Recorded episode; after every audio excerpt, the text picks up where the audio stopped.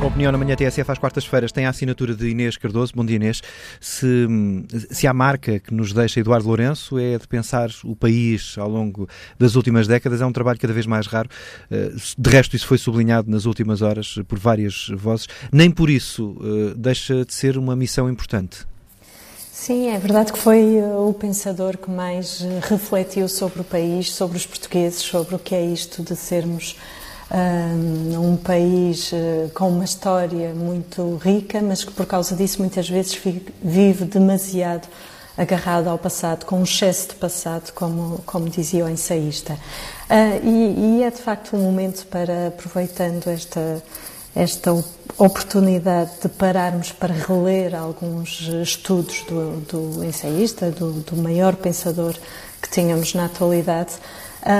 pensarmos na importância de uh, conseguirmos uh, pensar no que somos como país e no caminho que temos para ultrapassar algumas das que são as nossas fragilidades, essa espécie de tristeza que nos atravessa e que Eduardo Lourenço foi capaz de refletir uh, muito bem. nós padecemos, vários pensadores falam nisso, desde Boaventura Sousa Santos até ao filósofo Onésimo Teotónio de Almeida, que usa muito essa expressão uh, padecemos de uma bipolaridade coletiva, porque somos em determinadas fases de exaltação ou de conquistas, sei lá, como o euro ou como foi a realização da Expo 98, quando vivemos determinados momentos positivos, somos capazes de nos considerar os melhores do mundo. E depois, cada vez que temos uma crise, eh, passamos rapidamente para o extremo oposto e somos os piores deste mundo e do outro e fadados para a desgraça. Eh, tão depressa evocamos um passado muito glorioso, cavalgando o discurso das eh, descobertas e do país que deu mundos ao mundo, um discurso cada vez mais criticado na atualidade, tendo em conta as questões da colonização, mas que ao mesmo tempo continua a, a ser muito mitificado na nossa história, como logo a seguir somos capazes de considerar que somos os mais desorganizados da Europa, que somos incapazes de vencer a dívida pública ou de vencer a desigualdade e muitos outros entraves que temos ao desenvolvimento económico e social. E esta bipolaridade acaba por ser agravada uh, nesta altura de pandemia, quando estamos sempre a discutir uh, tudo aquilo em que falhamos nas medidas para conter a propagação, quando estamos permanentemente a comparar-nos com outros países na Europa e no mundo, uh, e quando, sobretudo, um, do ponto de vista económico, estávamos a contar que íamos iniciar anos de excedente orçamental e de arrumação da casa e, pelo contrário, levamos com um furacão que está a devastar a economia e a mostrar as fragilidades de um Serviço Nacional de Saúde que tem sido alvo de sucessivos adiamentos no investimento e que foi durante muitos, muitos anos um, vítima de suborçamentação. Portanto, esta, esta reflexão obriga-nos de facto a olhar para a dificuldade que temos em nos situar de uma forma mais equilibrada naquilo que somos capazes de fazer coletivamente. Eduardo Lourenço não era propriamente um uh, entusiasta de primeira linha da integração de Portugal no projeto europeu e do próprio projeto uh, europeu. Isso, de resto, reflete-se, uh, pode também projetar aquilo que estamos a viver nesta altura na Europa.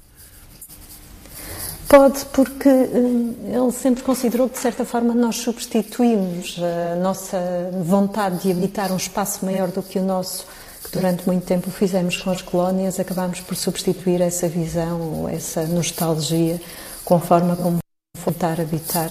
a Europa, mas sempre com, com um excesso de preocupação nas comparações. Ele dizia que nós parece que estamos sempre a precisar de viver um Ronaldo coletivo uma espécie de nós somos o melhor do mundo na nossa permanente tentação de nos compararmos. Em 2013, Eduardo Lourenço usou uma expressão que é muito curta, mas eu acho que traduz muito bem o momento que estamos a viver. A Europa agora está nua.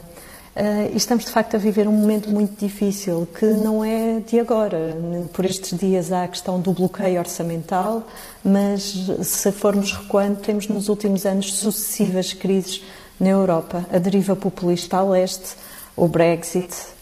a, crise originada pelas migrações e pela incapacidade em acertar posições nessa matéria e, portanto, em interpretar a matriz solidária e humanista que esteve na origem do projeto europeu. Um, há aqui uma dificuldade que tem sido uma constante nos últimos anos no projeto europeu uh, e Portugal, na sua um, lá está, na tal dificuldade que falávamos de viver esta bipolaridade que oscila muito entre um excesso de otimismo eh, e às vezes até euforia cada vez que algo corre melhor, até ao polo contrário, de achar que estamos sempre na cauda e que somos incapazes de nos comparar ou que temos sempre de nos afirmar e de ser os bons alunos de Bruxelas, tem vivido um bocadinho as consequências dessa crise e a dificuldade de se situar e ter uma posição mais afirmativa neste, neste projeto europeu. Por isso, eu diria que esta é de facto uma oportunidade de repensarmos, num momento em que estamos a viver mais um inesperado labirinto, exatamente para recorrer à expressão tão marcante das primeiras análises de Eduardo Lourenço, estamos num confuso labirinto que nos obriga a pensar e quando digo pensar as nossas estratégias e prioridades, eh, não estou a falar apenas dos planos de recuperação e resiliência, que esses já têm vindo a ser discutidos nos últimos meses e já estão de uma forma ou de outra praticamente fechados, mas irmos um bocadinho mais fundo nesse olhar, tentarmos perceber que valores essenciais temos e queremos preservar e deixar que a cultura nos conduza também um pouco mais do que o tem feito, uh, conseguirmos ter pensadores ao nível de Eduardo Lourenço que sejam muitas vezes agitadores uh, de uma certa dificuldade social em, em olharmos mais além daquilo que nos parece ser o possível e, portanto, tentarmos rasgar um bocadinho horizontes na ambição de coletivamente sermos um país com uma capacidade de fazer mais do que estamos a conseguir fazer atualmente. Inês Cardoso, opinião na manhã TSF às quartas-feiras. Amanhã estará aqui a esta hora para assinar a opinião Raquel Vaz Pinto.